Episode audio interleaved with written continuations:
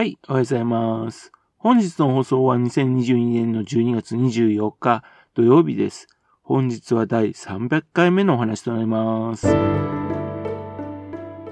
のチャンネルは福島県郡山市在住の特撮アニメ漫画大好き親父のぴょん吉が響きになったことをダラダラと話をしていくという番組です。そんな親父の独り言を気になりまして、もしもあなたの心に何かが残ってしまったらごめんなさい。俺がなかったんです。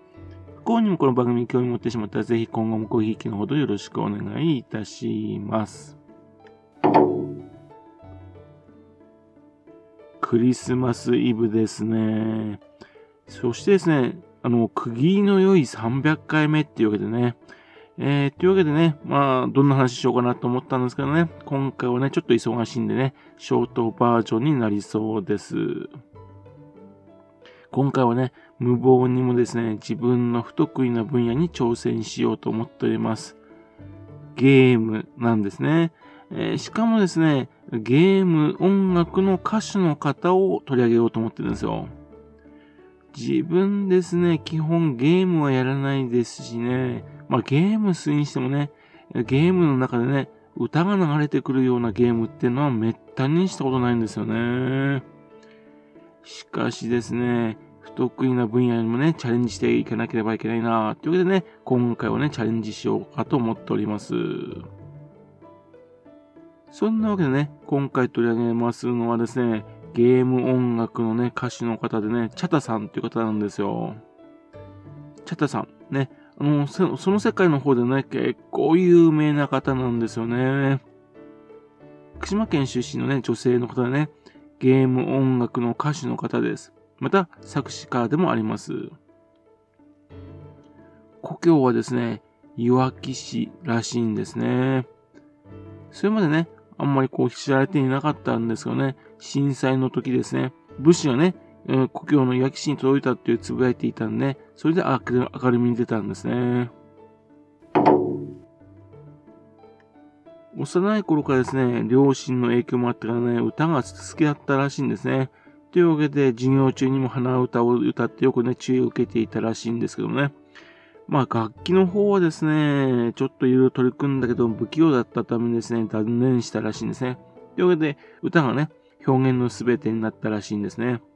そういう方大勢いると思うんですね。自分も楽器はもう断念いたしましたよね。でもね、まあ歌手になる人はってのは少ないですよね。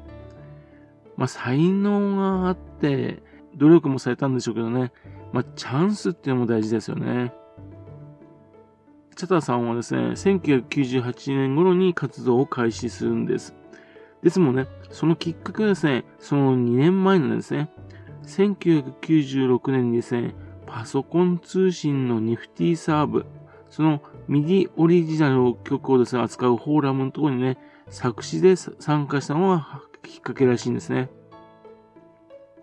懐かしいですね。ニフティサーブ。パソコン通信で、ね、非常に有名なね、大手 BBS でした。フォーラムね、あの、サークルみたいなのがあるんですが、そこの MIDI のところですね、非常にですね、人気だったんですね。コンピューター使って音楽を作るっていう人はね、珍しかったんですね。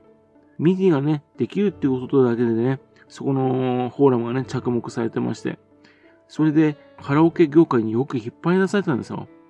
えー、 MIDI ができればカラオケのね、音楽で作れるんじゃないのっていうんで引っ張っていかれたんですね。で、そこからですね、プロの音楽家になった人がたくさんいたんですね。それで有名なフォーラムなんですよ。というわけで、そこのところですね、作詞っていう形で参加していて、音楽系同人作品だとか、インディーズだとかね、そういった作品のボーカルとしてね、主に活動するわけですね。そして2003年にですね、初めて自分のね、自主制作 CD 近いっていうのを発表するんですね。そして、えそれが積もってきまして、2007年にね、メジャーデビューを果たしたっていうわけなんですよ。以降ですね、自身のアルバムはね、7枚以上発売されています。また、あと自身のアルバムですね、それも7枚以上と。シングルが7枚にね、アルバムが7枚ってね、変だなって気がしますけどね、たくさんのゲームのね、と作品に歌をね、提供しているからなんですね。チャタさんの歌うですね、曲が入ってる CD はですね、150枚以上あるって言うんですよ。で、同人インディーズものまで含めるとですね、一体どれくらいなのかっていうのは不明なんですよね。月600円でですね、アニメソングが聴き放題になるっていうですね、アニュータっていうのがサービスがあったんですよ。今年の7月になくななくなっちゃったんですけどね。そこにですね、チャダさんの曲もね、入っておりましてね、50曲ほどの歌が入ってたんですね。アマゾンのね、あのー、1億曲のね、の曲が聴けるっていう、聴き放題の Unlimited ってありますよね。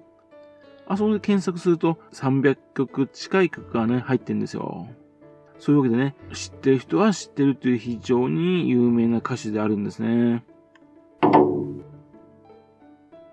この方でですね、プロとしてね、活動するのと並行しましてね、多数の音楽系同人サークルの方にですね、歌手としてね、参加しているんですよ。そして自分のね、主催するサークルもね、持ってまして、そこでも、ね、作品を発表してるんですね。先ほど言いましたようにね、もともとパソコン通信の出身だし、また音楽同人の方の出身だからなんでしょうね。音楽系の同人サークル、イデアだとか、マイサウンドライフだとかね、そういったところでメインボーカルとして、ね、活躍中です。というわけで、コミケの方でもね、販売に力を注いでるみたいなんですね。今、あの、アニメソングって、あの、オープニングエンディングみたいなところですね、大手音楽事務所でタイアップして使われてるの大部分ですよね。そんなわけでですね、チャダさんの曲がね、あの、オープニング、エンディングみたいなのを飾ることはほとんどないわけですよ。しかしですね、参加していたゲームがね、アニメ化した時にですね、エンディングだとか挿入歌、それが使われるっていうパターンでね、あテレビアニメにもね、チャダさんの曲が流れることがあるんですね。イメージアルバム、そういうのにも参加することが多くなんですね。例えばですね、2006年にですね、ゲームからアニメになった日暮らしの泣く頃に、ここにも参加してますし、また京都アニメーションのね、クラナドっていう、あのアニメもあるんですが、その作品の中でね、団子大家族っていうね、そちらの方の曲などをね、提供しています。そして2010年にはですね、機動戦艦なでしこ、ね、そちらの CD にも参加しています。そこは2011年にはですね、際どい内容でね、物議を醸したですね、グリザイアの果実。そこでもね、あのゲームで使われたスキップっていう曲が使われてるんですよ。その他2012年にね、桜草のペットの彼女。これいいアニメなんですけどね、そちらの方の挿入歌としても参加してるんですね。というわけでですね、こう、メジャーではないんだけども、知ってる人は非常によく知ってるとね、っていう方なんですね。そういうことがね、福島県のいわき市出身の方なんですよ。ということでね、ちょっとね、名前を覚えてもらうと嬉しいなと思っております。福島県出身者の方はですね、このゲーム業界、ゲームの方の音楽の方でね、非常に活躍されているっていうお話でした。はい。それではまた次回よろしくぴょん吉のお宅の話をお付き合いくださいね。本日もお聴きくださいまして誠にありがとうございました。